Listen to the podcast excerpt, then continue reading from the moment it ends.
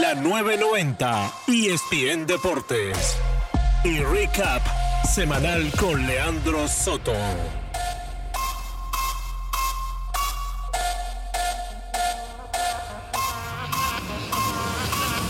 Resumen semanal.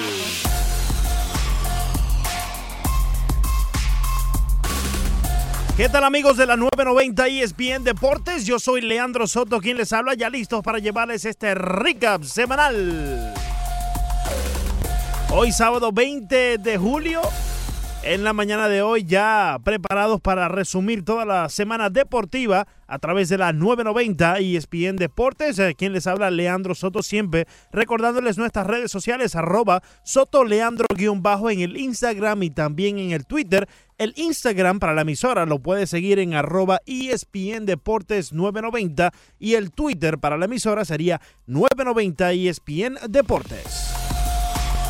Oye, si todavía no has bajado la aplicación de Actualidad Media Group, te estás perdiendo de un mundo de información y de un mundo eh, nuevo donde puedes encontrar la mejor eh, noticia en Actualidad 1040, la mejor música siempre con 107.1 éxitos y toda la materia deportiva a través de la 990 ESPN Deportes. Tú bajas la aplicación a través de tu App Store o tu Play Store, simple, ahí mismo la puedes encontrar y cuando la tengas, puedes no solamente escuchar las señales de nuestras tres emisoras en Actualidad Media Group, sino que también puedes interactuar con los locutores que estén frente al micrófono en ese mismo instante donde tú estés disfrutando de esa excelente programación. Siempre debo recordarles, mi querido amigo, que la Universidad de Impuestos de Martorell Taxes se presta para llevarle este recap semanal a ustedes para aumentar sus ingresos y comenzar una nueva carrera, la Universidad de Impuestos de Martorell Taxes te enseña un nuevo oficio.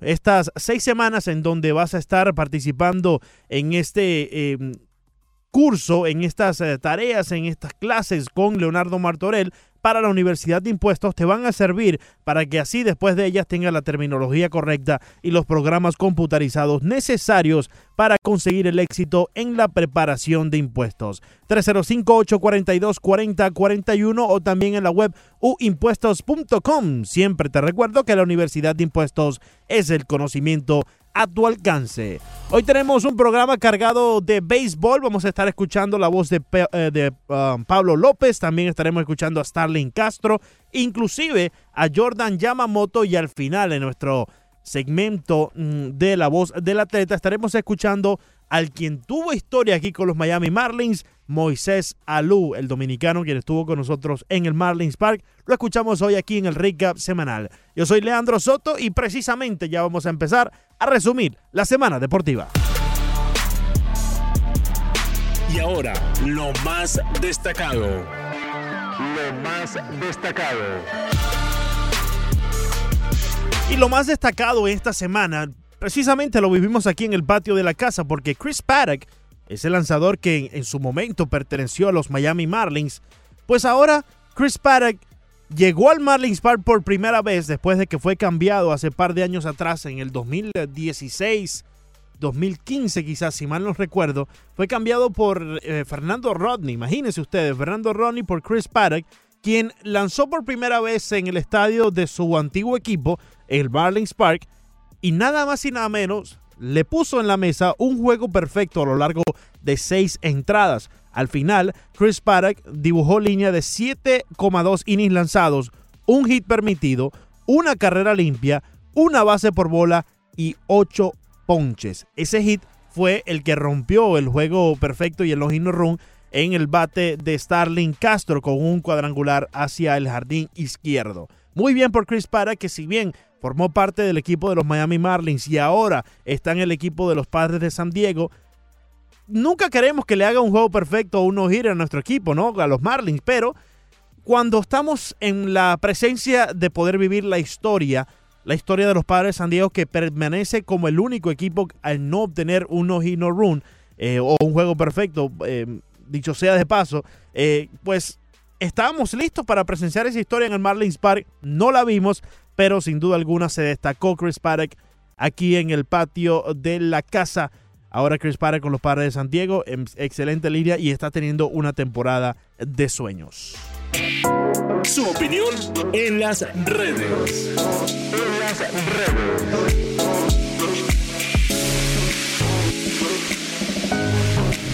Y sí, llegamos entonces a escuchar su opinión en las redes. Este segmento donde ilustramos las encuestas que plantean en el menú deportivo y así llegamos a la conclusión de la semana de estas más destacadas y damos los resultados, analizamos un poco las opiniones de Fernando Arreaza, Broderick Serpa y esta primera que tiene que ver con los peloteros cubanos que hoy por hoy están brillando en las grandes ligas, mi gente. Escuchamos en la voz de Ricardo Montes de Oca como la planteó. Al cumplir Jordan Álvarez sus primeras 100 apariciones al bate en las grandes ligas, ¿quién es para usted el cubano de inicio más impactante en las mayores? Si no está la opción que ponemos, bueno, nos cita el nombre de su opción principal. Las que damos son, bueno, la primera justamente la de Jordan Álvarez, segunda opción Yaciel Puig, tercero José Abreu y cuarto José Fernández. Ahí la escuchaban en la voz de Ricardo Montes de Oca. Eh, de por sí les debo saber que de las opciones que él mencionó allí, yo voté por José Abreu. Y es que José Abreu en ese año, creo que fue el 2014, si mal no recuerdo, eh, fue novato del año. Y no solo fue novato del año, sino que también fue al Juego de las Estrellas. E incluso tuvo votos para ser el MVP de su equipo, de los Chicago White Sox en el entonces, el equipo que eh, lo, lo trajo a las grandes ligas y en el cual aún pertenece. Entonces, si bien es impresionante lo de eh, Jordan Álvarez, lo de Yaciel Puig también fue enorme, fue una eh, Puigmanía lo que hubo allá en Los Ángeles con él. Y claro, lo de José Fernández, nosotros lo vivimos aquí en sus primeras quizás 5 o 6 aperturas, el muchacho estuvo sencillamente espectacular.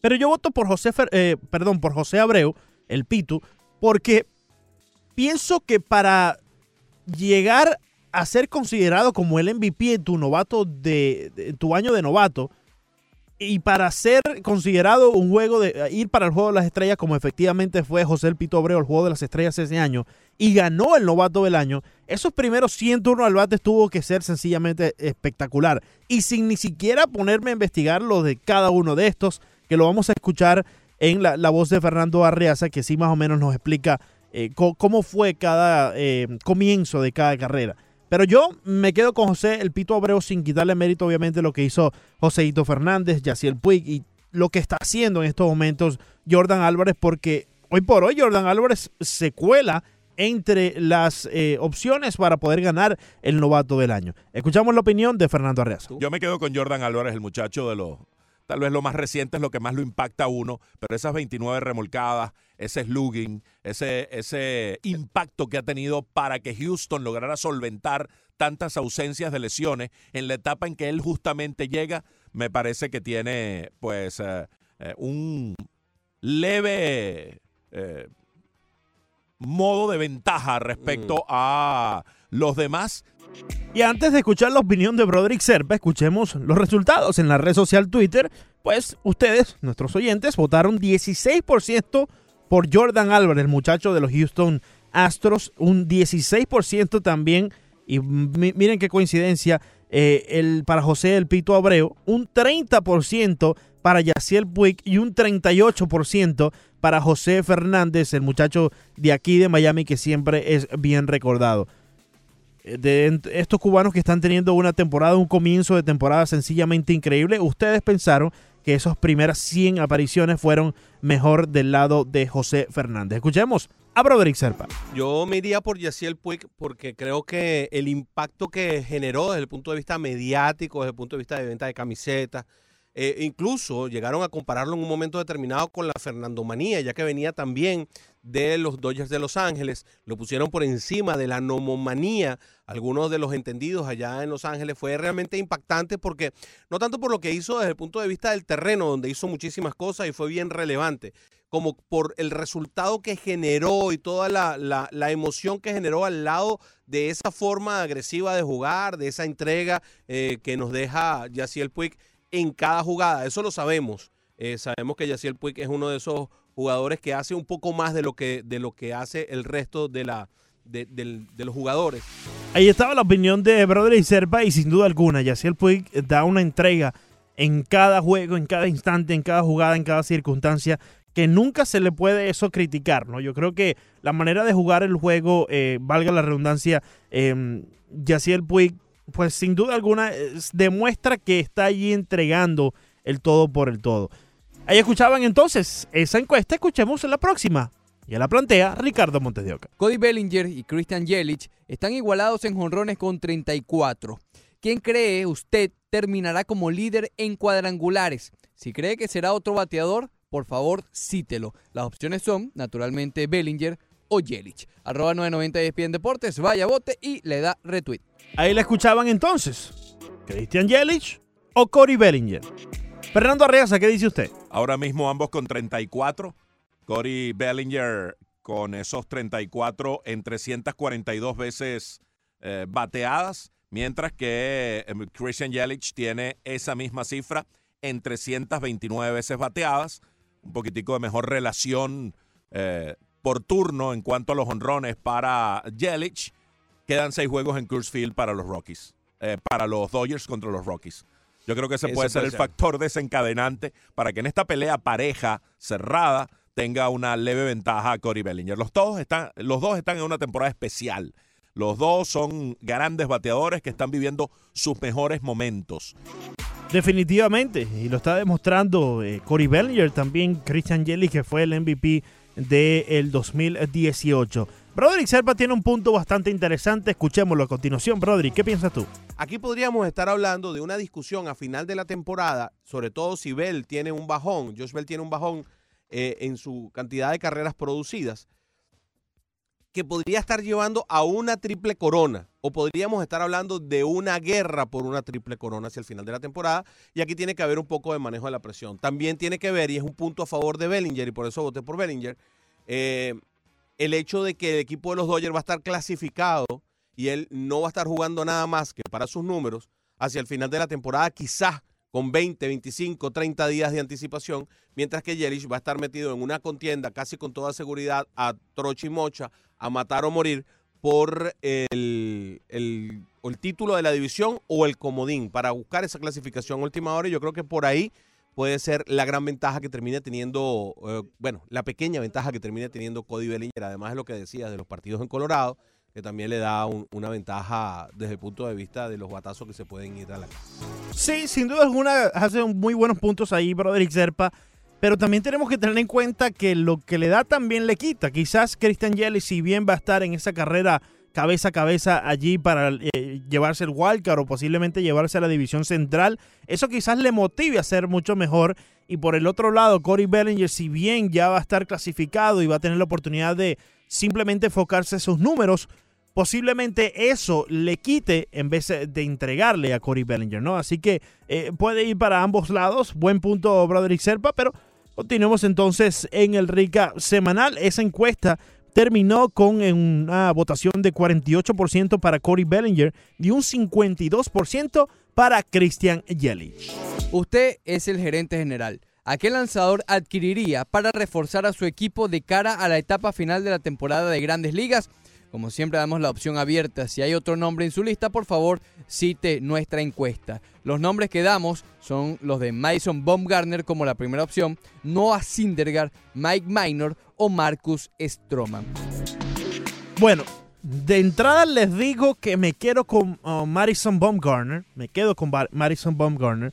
Mm, No solamente por lo que ha hecho en la postemporada, sino que me parece que es el lanzador con más experiencia dentro de los mencionados, ¿no? Pero también agrego ahí a Zach Greinke, que un equipo que está en un equipo de los eh, Arizona Diamondbacks que sin duda alguna han estado intentando en los últimos años, han tenido buenos equipos, pero no ha terminado de concretarse el- la meta principal que es llegar a la postemporada. Llegaron al, juego del Wildcard el año pasado, pero allí perdieron contra eh, los Dodgers de Los Ángeles, o creo que fue el año antepasado. Eh, pero me quedo con Madison Baumgartner, no le quito el ojo encima a Zach Greinke y tampoco le quito el ojo encima a Stroman. Marcus Stroman de los, eh, de los um, Toronto Blue Jays no le quito el ojo encima tampoco porque ese es un guerrero. Y ese es un pitcher que con la motivación de estar en una postemporada, sin duda alguna puede ayudar mucho a un contendor. Pero escuchemos la opinión de Fernando Arreaza. Y yo también me voy por Garner. Ayer dio una muestra de que está en perfecta salud. En los últimos eh, encuentros tiene 3.38 de efectividad. en, en las últimas 88 entradas, luego de un comienzo lento en la campaña. De manera global ha llevado su efectividad a 3.65. Su récord es negativo, pero tiene 127 ponches en 125 dos tercios, con un buen whip de 1.18. Y está eso que tocaba a Ricardo, ese historial monumental de postemporada que es sumamente atractivo para que te ayude el resto de la temporada regular, cosa que está en capacidad de hacer, y en la postemporada saque a relucir esa garra y esa capacidad competitiva. Este caballero tiene 8 y 3 de por vida en postemporada con 2.11 de efectividad y en serie mundial 4 y 0 con 0.25. Por cierto, ayer estuve leyendo sobre Zach Greinke y, si bien es una pieza que puede muchos equipos estar interesados en él, eh, pues tiene a 13 equipos dentro de su lista a equipos no cambiables. Es decir, él tiene unas eh, cláusulas en su contrato que dice que no puede ser cambiado a tres equipos que él ya nombró. Una lista que es desconocida. Entre ellos sí sabemos que están los Yankees de Nueva York y otros equipos, pero eh, hay varios equipos que por eso, ese factor, pues quizás lo quieran, pero no puedan adquirirlo porque él dice, mira, yo para allá no voy a jugar.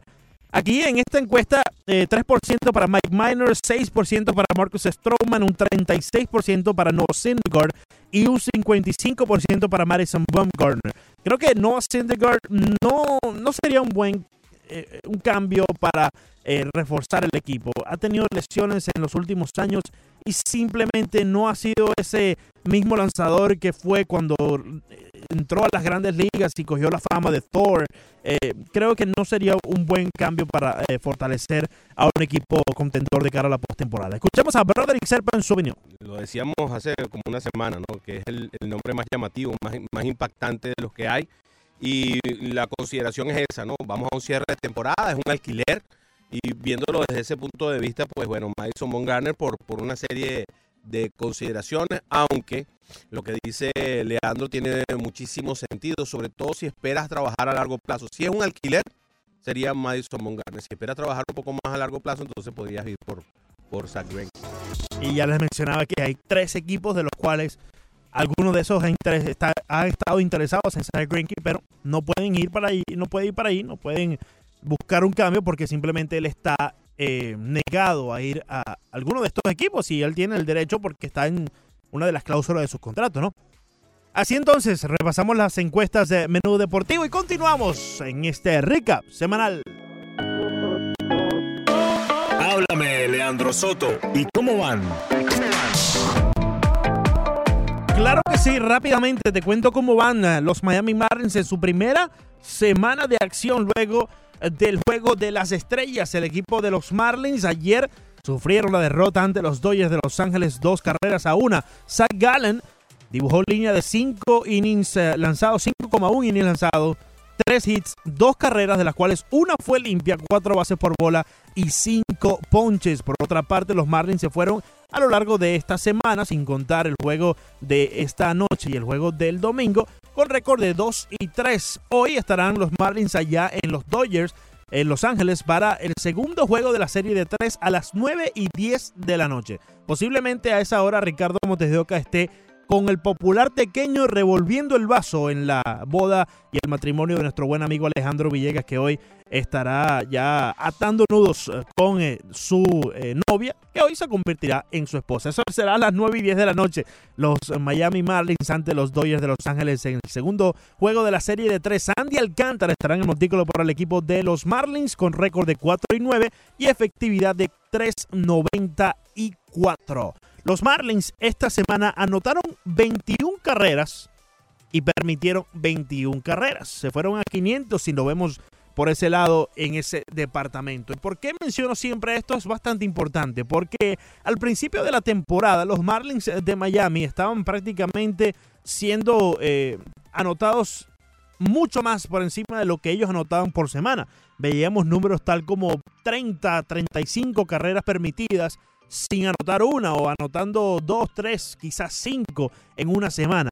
Hoy por hoy vemos que los Marlins han llegado a ese departamento mucho más parejo con los equipos a los cuales se han enfrentado. Queridos amigos, vamos a continuar aquí en el recap semanal.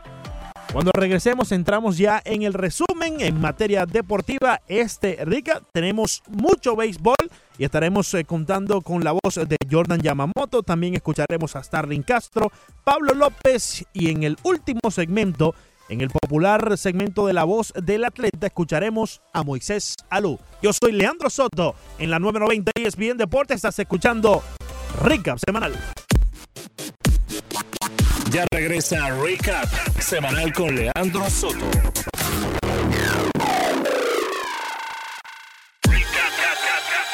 Estás escuchando Recap semanal con Leandro Soto. A través de la 990 ESPN Deportes. Así es, efectivamente regresamos aquí a la 990 ESPN Deportes. Yo soy Leandro Soto. ¿Quién les habla? Ya entrando en materia del resumen semanal, hoy cargado de béisbol, cargado de protagonistas, porque escucharemos a Jordan Yamamoto, también a Pablo López, Starling Castro y más adelante contamos con quien podemos decir que se convirtió en un referente del béisbol dominicano. Cuando hablamos del béisbol dominicano tenemos que hablar eh, de Sammy Sosa, tenemos que hablar de Big Papi, tenemos que hablar de Pedro Martínez, eh, de Manny Ramírez, también tenemos que hablar, hay que hablar de un sinnúmero eh, de talentos dominicanos que han pasado por las grandes ligas, pero también tenemos que mencionar a Moisés Salú y hoy lo escuchamos aquí en el recap semanal. Ya comencemos entonces con este resumen. Resumen semanal.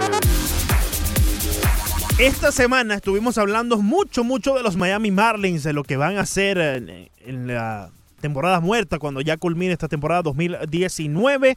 Pero también estuvimos hablando de Jordan Yamamoto. Es que se vio muy bien durante esta semana. Jordan Yamamoto está de camino a establecer un récord del cual ya forma parte, ya tiene compañía de nombres importantes. Y así nos lo menciona Ricardo Montes de Oca. Escuchemos. Jordan Yamamoto con esta victoria, que ahora arranca su carrera con 4 y 0, es el tercer lanzador en la historia del equipo en comenzar su carrera con una racha de cuatro decisiones victoriosas, uniéndose a nada más y nada menos que a Iván Hernández, que empezó con 9 y 0, y a Aníbal Sánchez, que también tuvo 4 y 0 en el 2006. Así que ya estamos pasando, Leandro, con Yamamoto, ya pasamos de eh, Dylan Peters, ¿te acuerdas que le, tu, eh, la, lo, el récord se comparaba al mismo, que Sí. tuvo una apertura, la primera de su carrera con 7 innings en blanco? Bueno, ya estamos comparándolo ahora con Aníbal Sánchez y Iván Hernández, un paso más allá. Sí, ya está eh, dentro de lo que cabe en la historia de los Marlins cuando hablamos de Iván Hernández, hablamos de Aníbal Sánchez, eh, que tuvo un no-hit, eh, no-run con el equipo de los Marlins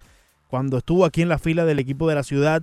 Pues si lo involucramos ya con esos nombres, yo creo que en verdad podemos eh, ponerle la fichita a este muchacho de Jordan Yamamoto, quien lo vamos a escuchar a continuación en inglés y después hago la traducción. Pero en ese juego, en el primer juego de la serie de Miami, eh, Diego, él no le fue muy bien al principio, pero supo cómo enmendar sus errores y supo cómo establecer cabeza fría y continuar con el reto eh, de enfrentar una alineación de los padres de San Diego que no es la más fácil, ¿no? Pero lanzó cinco innings, cuatro hits, tres carreras, de las cuales dos fueron limpias, dos bases por bola y cuatro ponches. Así que a pesar de que no comenzó muy bien, el muchacho supo cómo maniobrar el partido para así llevarse la victoria y entrar ya en compañía eh, importante como lo es estar al lado de Aníbal Sánchez y el cubano Liván Hernández. De eso estuve hablando con él en el Marlins Park y lo escuchamos a continuación. Can you tell us about this great, amazing start that you've had in the big leagues, 4 and 0? Uh, you've battled through some of these starts already. Just tell us your experience this far. Um, you know, it, it, it's been a great experience from the clubhouse. You know, um, the clubhouse guys re- really supported me. You know, even on the adversity side that you talk about, it, they, they still got my back through it all, and, and, and they helped me out. What were your expectations coming from uh, Double A to the big leagues? Um, my, my expectations were, you know, just, like, just compete. That's the main thing is compete um, and, and prove prove that, that, that I, I belong here. You know, I, I've been working my whole life, 23 years, you know, for this. So it's one of those things that um, that when I got my chance, I wasn't gonna let let let it bypass me. Now getting more into the baseball stuff, your repertoire is filled with pitches, and every single pitch moves in a different way. How is that uh, an obstacle to getting on the same page with the catcher that you have that night or that day?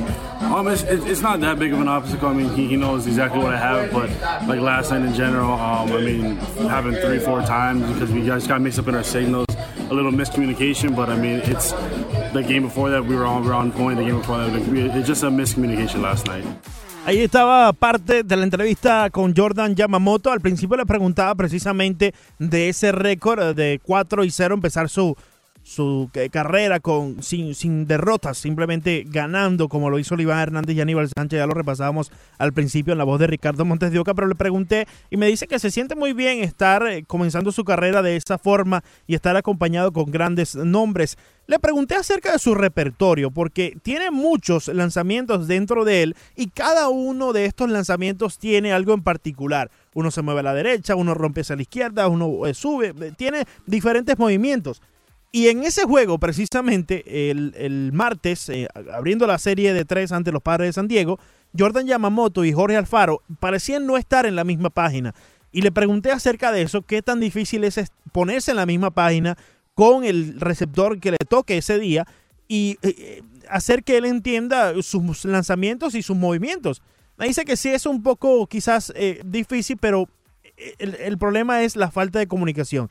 Siempre y cuando tengan una muy buena comunicación y el catcher y él estén en la misma eh, página, pues no debe de pasar. Al principio de ese juego seguimos algunas pifias por parte de Jorge Alfaro, porque quizás no estaba muy adaptado al repertorio de Jordan Yamamoto, pero hay un punto muy valioso es que a lo largo de ese partido ellos fueron mejorando y no veíamos las mismas pifias por parte de Jorge Alfaro. El challenge para el Electronic Strike Zone lo planteó Alejandro Villegas en el Rol Deportivo y lo, lo escuchamos así de esta manera. Yo creo que debería haber un challenge a la zona de strike. que Un el- challenge. Sí, un reto, que la- así como se hace con la repetición instantánea, cuando ya vengan los robots, porque vienen los robots, ya olvídense que eso... No se sabe bien. yo creo que ese es el más seguro de los inventos que están haciendo en, en la, en la Y liga. ya, ya lo han hablado en las grandes ligas, Sí. los managers. y ya hay peloteros quejándose. Cuando venga esa etapa, yo creo que debe haber un challenge, un reto en el que tú digas, mira, quiero ver ese picheo en la zona de strike. Y ya lo que diga la máquina, eso es, punto. Ya ahí no, no puedes. Porque fíjate que en, en la prueba esta que se está haciendo hay picheos que son bola strike y hay otra que la máquina simplemente le dice no, no detectó y, y- y es lo que piensa el umpire. No Pero sé según entiendo, eso va a pasar poco. Es Sí, decir, pasa no es- poco, no pero, pero si llega a pasar con un picheo de esto, por ejemplo, el juego en la línea 3 y 2, una- un picheo cerca de la zona y la máquina le dice, no sé, Claro. imagínate al umpire. Sí, eh, eh, esta. Yo estoy de acuerdo con, con Villegas aquí en este audio. ¿no? Yo creo que va a llegar. La zona de strike electrónica va a llegar a las grandes ligas y va a ser una máquina, un software que determina cuál es bola, cuál es strike. Eh, pero va a ser difícil de adaptarse, no solamente para nosotros como televidentes, nosotros quizás también como periodistas y el fanático en común, pero también creo que la mayor dificultad va a estar en las manos de los umpires tener que adaptarse a una tecnología cual nunca antes ha sido vista es algo inédito en las grandes ligas y, en el deporte en general, algo, que, que- te pueda medir así de esa manera. Quizás en el tenis sí lo tienen para ver eh, eh, en qué línea, eh, si tocó, si está fuera, adentro. En algunos deportes quizás implemente algo similar, pero en el béisbol como tal es algo inédito. Nunca se, ha visto que una máquina te pueda decir si algo es strike o bola. Quizás están los sueños de muchos pitchers que tenían lanzamientos con muchos, eh, eh, muchos lanzamientos rompientes, mejor dicho, ¿no? Sí va a llegar. Lo que yo pienso es que cuando llegue no puede haber error. O sea, no, no- si cuando llegue esta máquina a las grandes ligas no puede haber margen de error alguno, ninguno, porque ya tenemos el margen de error en los umpires. Entonces, si me estás diciendo que vamos a traer esta tecnología para enmendar esos errores y hacer más justicia, pues entonces quédate con el umpire si esta máquina no va a hacer la justicia y no va a enmendar los errores del pasado, ¿no? Así que eh, continuamos porque a Ricardo Montes de Oca dice que no le gusta. El hombre siempre tiene algo negativo, chico. Pero ¿hasta cuándo, Montes de Bueno, Oca? a mí no me gusta el challenge. ¿Por A mí no, me gusta el challenge. Por, el, el otro día lo comentaba con Leandro también. Mi, eh, mi opinión con esto es que yo creo que a diferencia de, por ejemplo, los challenges de primera base, ¿cuántas Sí. jugadas cerradas de primera base hay? Es decir, No, hay una o dos. Por juego. eso, con strike y bolas va constante, constante. No, pero ya digo, va. si lo vas a hacer bien, No, dale. Tendrías dos, uno, dos. Claro, eh, eh, yo creo que la confusión de Ricardo está en que el manager pueda retar un strike, una bola a cada rato. Yo creo que eso no va a ser así. Yo creo que le dan quizás, si es que sucede, esto lo está planteando aquí Banderita, esto ni siquiera es algo eh, que, que- que lo ha planteado las grandes ligas, ¿no? Pero digamos que se plantea y se da. Tiene que ser por lo menos uno o dos challenges por juego para medir una zona de strike.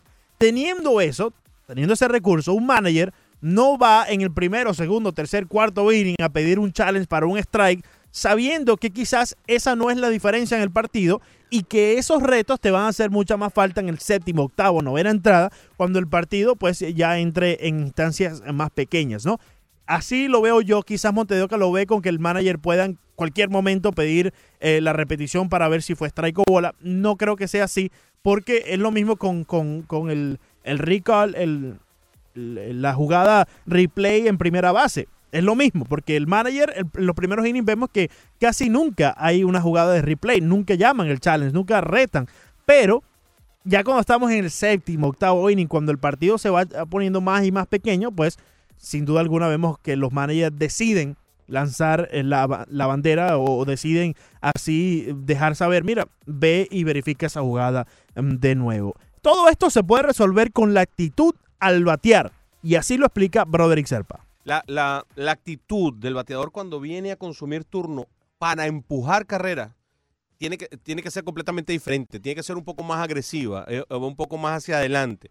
Por eso ese viejo dicho que decía claramente, oye, eh, lo que se parezca, há- hágale swing a lo que se parezca. Eso es lo que llaman ir a comprar cuando tú, cuando tú tienes eh, la certeza de que vas a ir a hacerle swing al picheo, sea cual sea que te den por allí. Sí, definitivamente. A ver, si tú tienes hombre en segunda, tercera, base llena, dos outs, un out, lo que sea, hermano, tú no te puedes dejar ponchar con una pelota que pellizcó la zona. No puedes, no puedes. O sea, eso no existe en el béisbol actual. Cuando vengan los robots, si tú quieres, la dejas pasar y verás si quieres que te ponche en la, la zona de strike electrónica. Pero hoy por hoy no puedes dejarte lanzar un lanzamiento en 3 y 2 y poncharte. No puedes dejarle tu destino al umpire.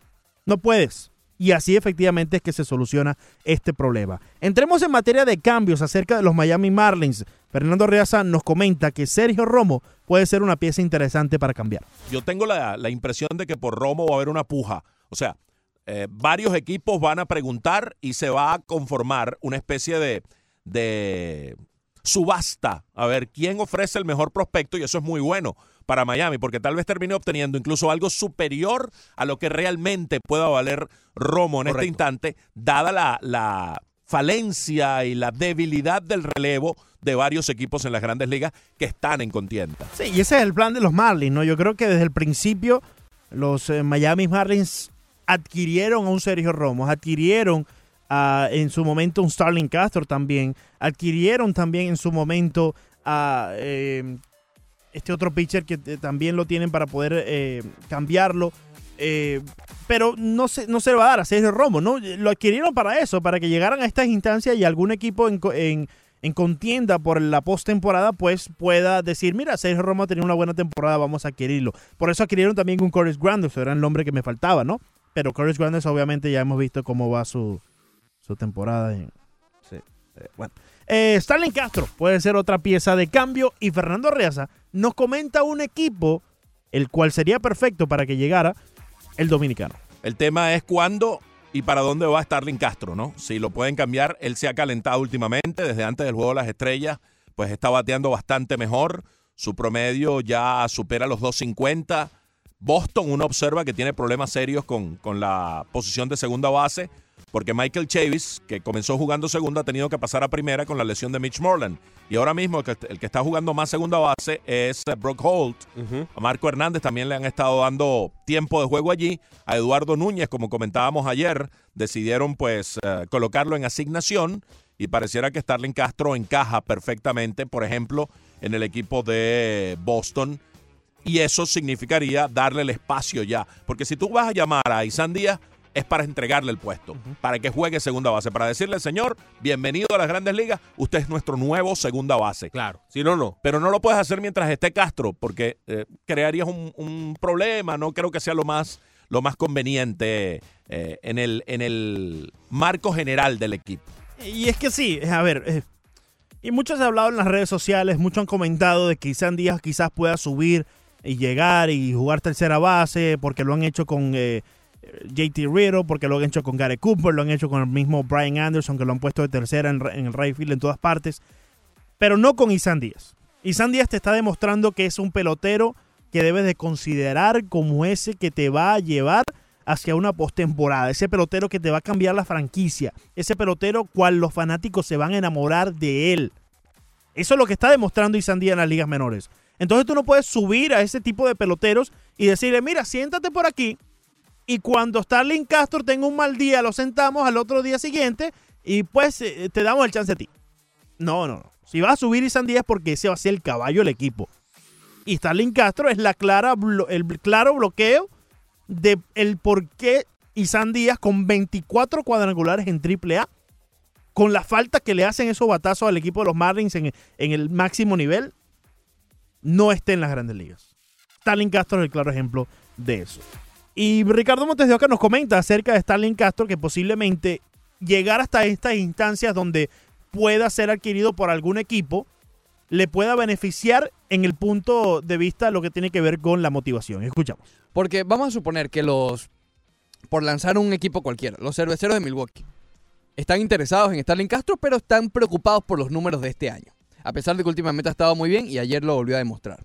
Eh, pero si tú, como equipo interesado, preocupado por sus números, entiendes que el hombre a lo mejor ese bajón que ha tenido en su carrera en esta temporada ha sido por la motivación, tú te puedes convencer y decir, oye, él en otro ambiente, aquí en Milwaukee o donde sea, no importa cuál sea el equipo interesado, si es que hay, dice, bueno, a lo mejor aquí él puede volver a reaccionar como en sus mejores tiempos. Pero Castro ha estado luciendo así y a lo mejor esa misma sea un reflejo de la motivación. Al hombre él dice, a lo mejor el, el- el- el- el hombre dice, bueno, en estos días tengo que demostrar para que me cambien. eh, y ya eso lo, lo incentiva a batear mejor.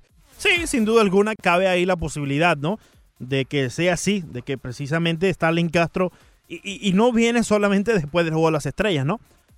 Seis juegos antes del Juego de las Estrellas, Starling Castro ya estaba bateando para hit en cada uno de esos seis partidos, esos seis encuentros. Entonces pienso que, que Starling Castro, pues, está usando este momento como un momento de inspiración de cara a que pueda ser cambiado un equipo que contienda y este momento yo creo que Stalin Castro debe estar concentrado en eso, en que puedan cambiarlo y en que él pueda llegar a un equipo que tenga la posibilidad de llevarse un anillo, porque no lo ha hecho. Justo cuando los Chicago Cubs ganaron en el año 2016, en esa temporada muerta los Chicago Cubs lo cambiaron hacia los Yankees de Nueva York. Y justo cuando los Yankees llegaron a instancia de estar a un juego de la Serie Mundial, también fue cambiado hacia el equipo de los Marlins. Entonces ha tenido muy poca suerte en poder permanecer en uno de estos equipos que se pueda convertir en, campeón. Y eso es lo que él debe estar pensando ahorita. Yo creo que Starling Castro debe tener como meta llegar a una serie mundial. Esa debe ser su motivación. Obviamente no lo va a hacer con este equipo de los Marlins, pero por eso debe de apresurar el paso, poner los números y posiblemente caiga uno de estos equipos que tenga por lo menos la oportunidad. Aquí está la voz de Starling Castro que le prometíamos a lo largo de Recap Semanal. Estuve conversando con él, eh, muy amable, siempre dado a estar eh, conversando con la prensa. Cualquier pregunta incógnita que uno tenga puede acercarse a él y, y sin duda alguna él te va a responder con, con la mejor actitud. Y Starling Castro así lo hizo esta semana cuando estuve conversando con él. Escuchamos aquí en el Recap Semanal a continuación. Starling, seis juegos antes del Juego de las Estrellas ya venías comenzando un muy buen ritmo. Seis juegos bateando consecutivamente de hit. En ese momento, eh, ¿estabas viendo algo diferente? ¿Estabas haciendo algo diferente que te llevó a ese buen momento? No, no, lo mismo, lo mismo. He estado, he estado haciendo lo mismo, ya que si tú, como puedes ver, todo el que, que- que nos sigue los juegos, he estado dando buenos contactos, tres, tres contactos por juego y, y no, no, no he tenido la dicha suerte de que, de que sean con resultados. Tú sabes, seguir con mi mismo approach a veces es difícil, ya que tú te preparas y, y vas al juego y, y tienes buen contacto, haces lo que deberías hacer y no tienes un buen resultado, es difícil. Pero ahora, gracias a Dios, las cosas están saliendo mejor y, y seguí haciendo lo que estaba haciendo. Starling, como bien dices, el contacto ha estado ahí, pero quizás no has tenido la suerte de que caigan los batazos. En muchos momentos eso te puede llenar de frustración. ¿Cómo se maneja eso? Sí, te, te frustra, te frustra, te frustra. Definitivamente sí, ya que cuando tú vienes al terreno, te preparas, haces lo que fundamentalmente tienes que hacer todos los días, va al terreno, te sientes bien, te sientes enfocado, te enfocas para dar lo mejor de ti, haces todo lo que cae en tu mano y no tienes resultado. A veces es frustrante, pero siempre la, pelota tiene su alta y su baja y, siempre, por eso siempre hay dos, mi- dos mitades, la primera mitad y la segunda mitad. A veces la primera mitad es buena, a veces la segunda mitad es regular, etcétera. Siempre el béisbol tiene, tiene un balance, especialmente yo que ya vengo vengo haciéndolo por muchos años.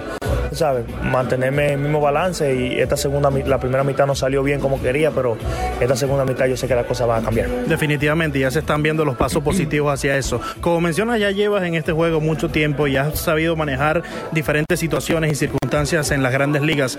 ¿Cómo eh, se maneja, Starling, la motivación en una temporada tan larga? Mantenerse enfocado, mantenerse enfocado, venir, venir todos los días a, dar lo mejor de ti, eso es lo que te motiva. Es una familia que te apoya.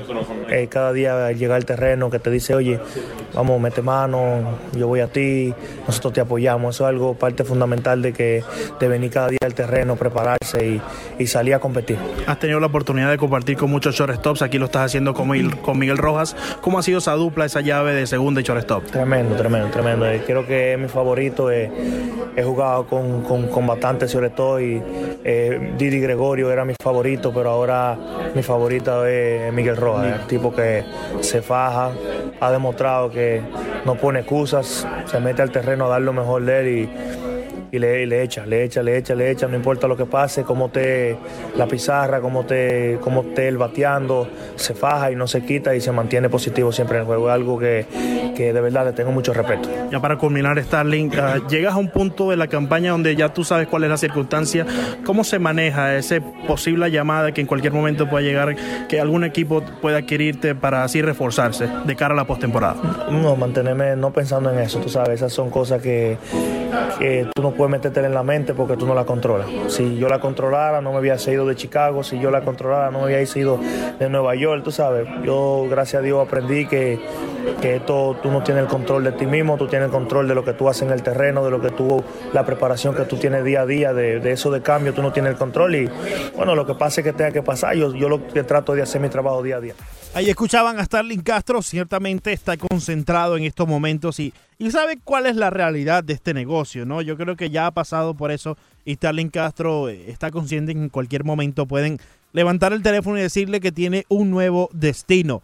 Como nuevo destino tendrá Pablo López, eh, que estuvo lanzando un bullpen de 20 lanzamientos en el Marlins Park esta semana. También tiene otro pautado para eh, esta próxima semana y después allí el equipo va a decidir si es necesario otro bullpen o si él ya está listo para empezar la rehabilitación en las ligas menores. Escuchemos de la voz de Pablo López cómo va su rehab aquí en las grandes ligas. Pablo, coméntanos cómo va el rehab, cuándo te tenemos de regreso. Ah, gracias a Dios está yendo muy bien, una progresión un poco paulatina, pero al mismo tiempo uno tiene que pensar a largo plazo. Uno, uno no va a querer apurar el proceso ahora mismo, porque sabemos que esto es una, es una temporada larga, uno con el favor de Dios uno puede tener una carrera muy longeva, muy extensa, entonces uno quiere tratarlo poco a poco y asegurarse que uno está al 100%. Entonces hemos seguido la progresión de lanzamientos, ayer fue mi primer bullpen de 20 lanzamientos y gracias a Dios me fue bien.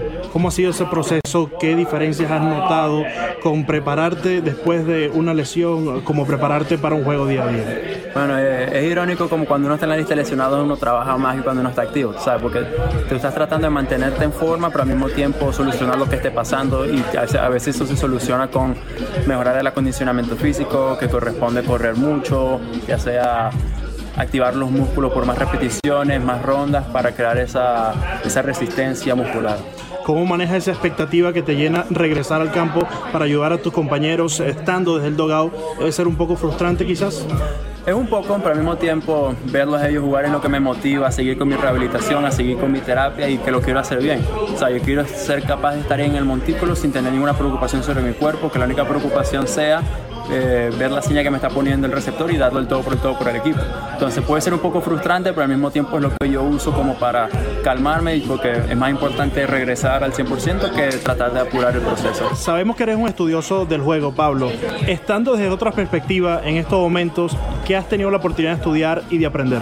Siempre se puede aprender mucho. Eh, el equipo me sigue mandando los reportes de los otros equipos, entonces soy capaz de, de leerlos y cuando me siento en el dogado trato de ponerme a mí mismo en esa situación, ver cómo lo afrontaría, ver cómo lo hacen los lanzadores de nosotros y ver cuál es el resultado y ponerme a pensar, discutirlo con los otros lanzadores, qué hubieses hecho tú en esta situación y determinar un poco un resultado.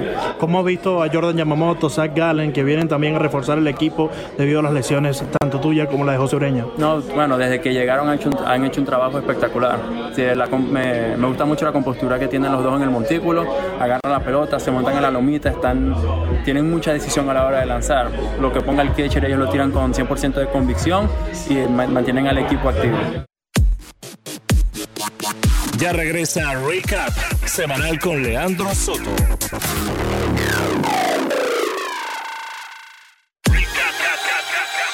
Estás escuchando Recap semanal con Leandro Soto. A través de la 990 ESPN Deportes. Así es, continuamos en el recap semanal a través de la 990 ESPN Deportes. Rápidamente te comento acerca de la Universidad de Impuestos de Martorell Taxes. Siempre para aumentar tus ingresos y comenzar una nueva carrera, la Universidad de Impuestos está dispuesta a ayudarte. La Universidad de Impuestos te enseña un nuevo oficio, un nuevo futuro y así te preparará en seis semanas para el campo laboral dentro de la preparación de impuestos. Y esto es todo, todo, todo, todo en español. Luego de estas seis semanas tendrás la terminología correcta y los programas computarizados necesarios para así conseguir el éxito en la preparación de impuestos. 305-842-4041, ese es el número que debes guardar para así informarte un poco más acerca de esta nueva oportunidad. 305-842-4041, también en la web uimpuestos.com. La voz del atleta.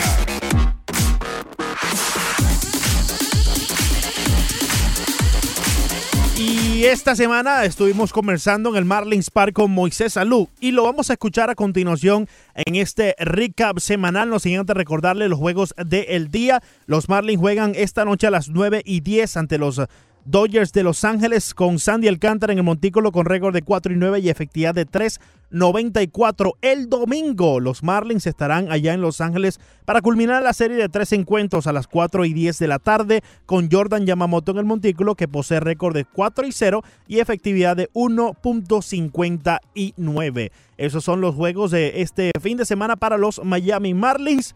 Y a continuación escuchamos a quien tuvo historia con el equipo de los Marlins, Moisés Alú. Moisés Alú con nosotros desde el Marlins Park. Moisés, eh, que posee un poco de la historia de los Miami Marlins, comenzando en el 1997 cuando te hiciste campeón con este equipo. Moisés, gracias por estar con nosotros aquí. Y háblanos un poco de tu rol ahora con los Padres de San Diego y de esa historia del 97, de lo más que recuerdas. Bueno, eh, con el equipo de San Diego estoy aquí del 2015. Eh, mi título en el equipo es eh, asesor de desarrollo, eh, Special Assistant de desarrollo, Eh, pero yo hago como que dice toda la función de todo y de nada, Eh, ya que paso la mayor tiempo en la República Dominicana, pero cuando regreso aquí como hago todo, estoy con el equipo de Grande Liga, como ven ahora, eh, voy a la Liga Menores, paso tiempo con el equipo en la Dominica Summer League y en me dan participación en muchísimas cosas de asesoría y, de todo eh, respecto al equipo de grande y de respecto a la Liga Menores también sobre los Marlins, que, que, no le pudiera decir que, la mejor eh, experiencia de mi carrera fue ganar una serie mundial aquí. Todo sueño de un jugador es ganar campeonatos eh, y el 97 fue algo maravilloso. Todo. Desde el, principio. Eh, yo recuerdo que yo era gente libre, que quería venir a este equipo y Recuerdo que eh, yo estaba- habían firmado ya muchísima gente libre. Yo pensaba que no había espacio o dinero para traerme para acá y gracias a Dios me trajeron. Y fue como un sueño hecho realidad, jugar con un sinnúmero de excelentes personas, excelentes jugadores y llegar hasta el final y ganar la Serie Mundial y de la manera que la ganamos, un séptimo juego, un extra inning.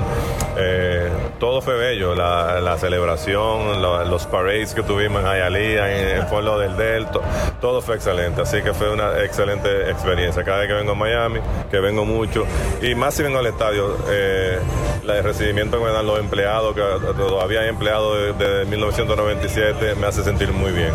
Moisés, tú tienes historia con los Miami Marlins, como te comentaba, tanto a favor como en contra. Recordemos un poco ese 2003, ese momento de frustración donde pensabas que tenías ese out, y sé que probablemente has hablado mucho de esto, pero desde nuestro punto de vista local, ¿cómo has sabido eh, irte un poco más allá de ese momento y cómo lo recuerdas ahora? Bueno, es imposible no recordarlo porque todos los días alguien me, me pregunta, me habla de, de ese momento, eh, que en realidad fue, ya después que pasó, para mí, todo el mundo recuerda yo bien incómodo eh, porque yo sabía eh, que tenía esa bola ahí.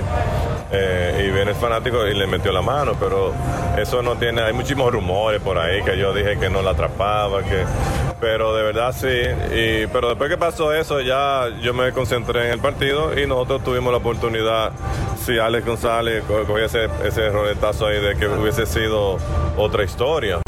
Eh, pero lamentablemente son cosas de béisbol, entre un fanático, cualquiera hace un error, cualquiera, eh, pero lamentablemente yo pienso que ha sido, la gente le ha dado más ah, eh, atención de lo, de lo que en realidad merece. Eh, sí cambió el partido, pues yo cojo esa bola ahí, eh, son dos outs eh, en el octavo inning.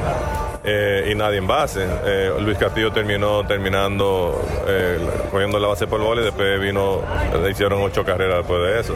Pero eso es algo que lamentablemente voy a tener que oír por el resto de mi carrera. Se parece un poco a la historia de Bill Buckner, que en paz descanse, que todo el mundo lo recuerda por el rolling que se le fue. A mí ahora me recuerdan por el FAO que no pude coger. No, te puedo certificar que aquí en la ciudad de Miami te recordamos mucho más por aquella campaña del 97 que por ese error que quizás en Chicago recuerden tanto. Pero Moisés, hablemos un poco sobre el béisbol actual y, esos cambios que están eh, surgiendo. ¿Cómo tú los ves? ¿Cómo tú ves que, posiblemente en algún momento se pueda robar la primera base? O que ya la zona de strike no sea lo que eh, estamos tradicionalmente acostumbrados. Bueno, yo estoy pensando que va a haber va a venir un tiempo que yo le voy a decir a mis nietos que yo jugaba un deporte que no, no sé cuál es el nombre ahora, porque lo que se está jugando ahora es, es muy diferente. Eh, si llegan a probar eso de que mueven la, la lomita más lejos, de que se puede robar la primera, de que un robot de ampalla, ¿entiendes? ya a mí mismo con el cambio de que uno no puede tirársele duro al segunda base, eso es algo que, que si yo hubiese estado jugando ahora a mí me hubiese molestado muchísimo, porque a veces uno le daba un pelotazo y no se la quería desquitar con, con, con el segunda o el shortstop del otro equipo. Pero eh, son las cosas nuevas del juego que yo no estoy de acuerdo con ellas, pero yo no tengo nada que, no, no es nada que yo pueda hacer, todo depende de la, de la gente que está cogiendo el juego ahora mismo. Moisés, también hablando un poco del talento, ya para finalizar aquí, eh, más que todo el talento dominicano que está surgiendo, obviamente vemos aquí con los padres de San Diego a Manny Machado, obviamente también vemos a Fernando Tatis. ¿Cómo ves esa nueva camada de peloteros dominicanos?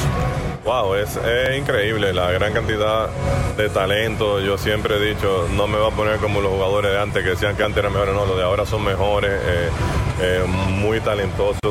Eh, ahora mismo estaba yo comentando Fernando Tati. El, el año pasado yo he visto muchachos crecer a Fernando Tati desde que su padre era tercera base del escogido. eh, Fernando Tati Jr. iba desde niño, yo lo he visto creciendo. Y el mismo año pasado, él no era tan grande, tan fuerte como lo veo, como lo vi ahorita aquí en el terreno de juego. Así que los muchachos están creciendo de una manera increíble, muy talentosos. Le dan, no sé si los bates son mejores ahora, pero le dan más duro que lo que le dábamos nosotros. Antes era difícil ver un jugador eh, sacarla eh, normalmente por la banda contraria, ahora tú lo ves, los jugadores están más fuertes ahora y con, eh, con más condiciones, así que es algo que el juego irá mejorando y mejorando. Yo que tengo la oportunidad de ver los jugadores jóvenes de nosotros y de los demás equipos allá en la República Dominicana, yo siempre he dicho que la Grande Liga va a tener que, que hacer más equipos porque no va a haber talento, eh, espacio donde meter tanto talento. Y precisamente eso te, te pregunto, el draft internacional, tú tienes la oportunidad de ver eh, a estos jugadores crecer, como ya lo mencionaste, ¿cómo tú crees que puede beneficiar o afectar el draft internacional al béisbol, eh, precisamente de República Dominicana, de Venezuela y de estos países donde viven por la firma de peloteros después de julio 2? Bueno, para serte sincero, no estoy muy empapado de cómo sería. Yo estuve hablando anoche eh, con uno de los scouts de nosotros que estuvo en la reunión que se realizó ayer y más o menos me estaba explica- explicando de que iban a haber 20 rondas. Eh, eso significa que filmarían 600 peloteros. Eh, así que no pienso que eso va a afectar a la, a la cantidad y incluso podrían eh, después firmar, eh, añadirle algo de que podrían firmar a algunos agentes libres a un tope de X cantidad de dinero. Así que no pienso que afectaría eh, en cuestión de, de cuántos jugadores van a ser firmados, porque si llegan a firmar 600 jugadores en, un draft, eh, yo pienso que son much- muchísimos jugadores que van a tener oportunidad. Pero te estoy hablando, eh, no quiero especular, ya que fue algo que yo oí. Pero si lo hacen así, con 20 rondas, eh, firman 600 peloteros, yo no pienso que afecte en nada. Desde tu punto de vista, conociendo la fanaticada en Miami, eh, Moisés, ¿qué tiene que hacer el equipo de los Marlins para ser ese equipo exitoso que fue una vez en el pasado? Bueno, el equipo de los Marlins ha sabido qué hacer en, en los últimos... ¿entiendes? ¿Cuántos años tienen los Marlins? Eh, 25 ya. 25, dos campeonatos mundiales. Eh, eh, ellos históricamente tienen una nueva eh, directiva ahora, nuevos dueños, y yo sé que el, el- el pre- su presidente es una persona que, que sabe mucho de béisbol y que va a hacer la cosa, pero eh, eh, todo el mundo tiene que entender que esto es un negocio también. ¿Cuál es la estrategia? No sabemos, pero el equipo de Miami, la ciudad de Miami ha sido bendecida de tener equipos buenos, eh, jugadores buenísimos, dos campeonatos en tan poco tiempo, y es, yo diría que es cuando el equipo decida que va a, a- a traer un, un equipo contendor aquí. Ellos tienen ahora mismo excelentes jugadores prospectos, pero no sé cuál es su estrategia. Y yo que trabajo por otro equipo no, puedo- no puedo opinar eh, personalmente de lo que ellos hacen. Pero la fanática de Miami puede estar seguro de que aquí algún, en algún momento van a poner un contendor de nuevo. Moisés Salud con nosotros de la 990 y ESPN Deporte. Muchas gracias, Moisés, y éxito. Siempre, gracias a ti. Ahí lo escuchaban a Moisés Salud, muy cordial, siempre eh, atento con la prensa y estuvo esperando un sinnúmero de prensa para conversar con él y atendió a cada uno de ellos. Así que eh, muchas gracias a Moisés Salud por prestarnos esos minutos para poder compartirlo con ustedes aquí en el Recap Semanal a través de la 990 ESPN Deportes. Amigas y amigos, ya hemos llegado al final de este programa, del episodio de hoy.